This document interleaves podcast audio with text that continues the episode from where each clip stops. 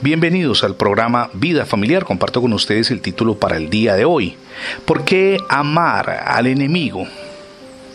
Uno de los grandes desafíos que tenemos los seguidores del Señor Jesús es amar a quien nos odia y procurar el bien de quienes procuran nuestro mal. Asumir este principio demanda cambiar nuestros esquemas de pensamiento y también la forma como pensamos y actuamos. Permítame ilustrarlo con la vida de un gran hombre de Dios que marcó la historia en Asia. Wasman Ni nos cuenta la historia de un cristiano chino que tenía un arrozal junto a otro cuyo dueño era comunista. El cristiano irrigaba su arrozal bombeando agua de un canal, para lo cual usaba una de esas bombas viejas accionada por las piernas de una persona, que hace parecer que el operador de ese aparato era como si estuviera sentado en una bicicleta. Todos los días, después de, que el cristiano había bombeado suficiente agua para llenar su campo, el comunista llegaba y quitaba algunos de los tablones que mantenían el agua en el arrozal del cristiano y dejaba que el líquido entrara en su propio campo. De ese modo no tenía que bombear para sí mismo, es decir, se ahorraba muchísimas horas de trabajo. Esto continuó día tras día. Finalmente el cristiano oró a Dios, Señor, si esto sigue así, perderé todo mi arrozal y quizá hasta mi campo.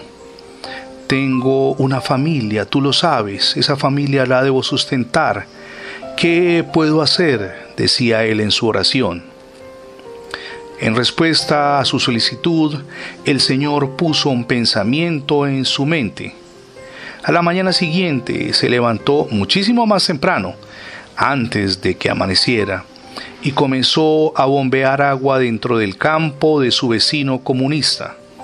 Luego colocó de nuevo los tablones y bombeó agua en su propio arrozal.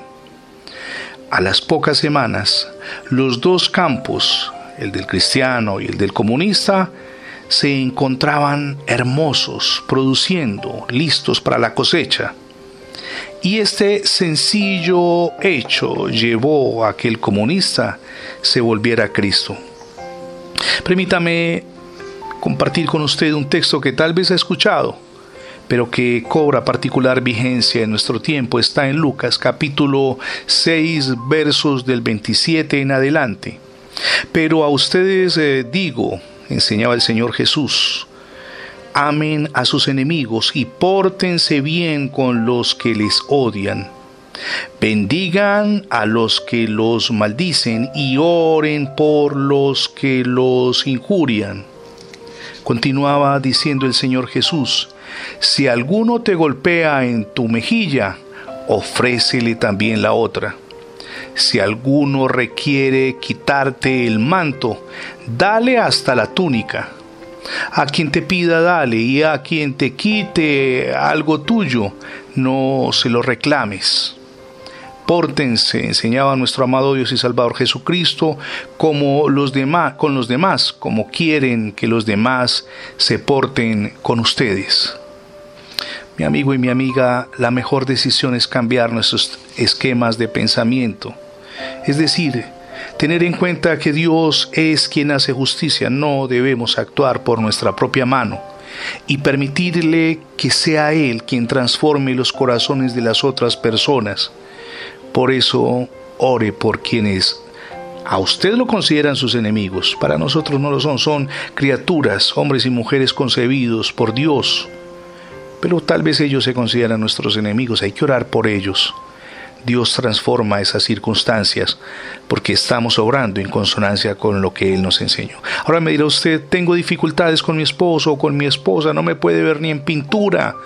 La relación se ha deteriorado muchísimo. ¿Qué hago? ¿Separarme? No, no, no se separe.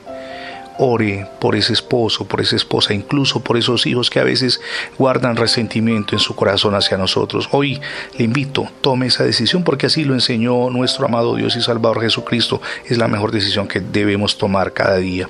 A propósito, ya lo recibió a Jesucristo en su corazón. Hoy es el día para que lo haga. Ábrale las puertas de su vida y de su hogar sin duda experimentará cambios sorprendentes, maravillosos y algo más, cambios duraderos. Reciba a Jesús en su vida. Gracias por escuchar las transmisiones diarias del programa Vida Familiar. Recuerde que ingresando a la etiqueta numeral Radio Bendiciones en Internet tendrá acceso a múltiples plataformas donde tenemos alojados nuestros contenidos digitales.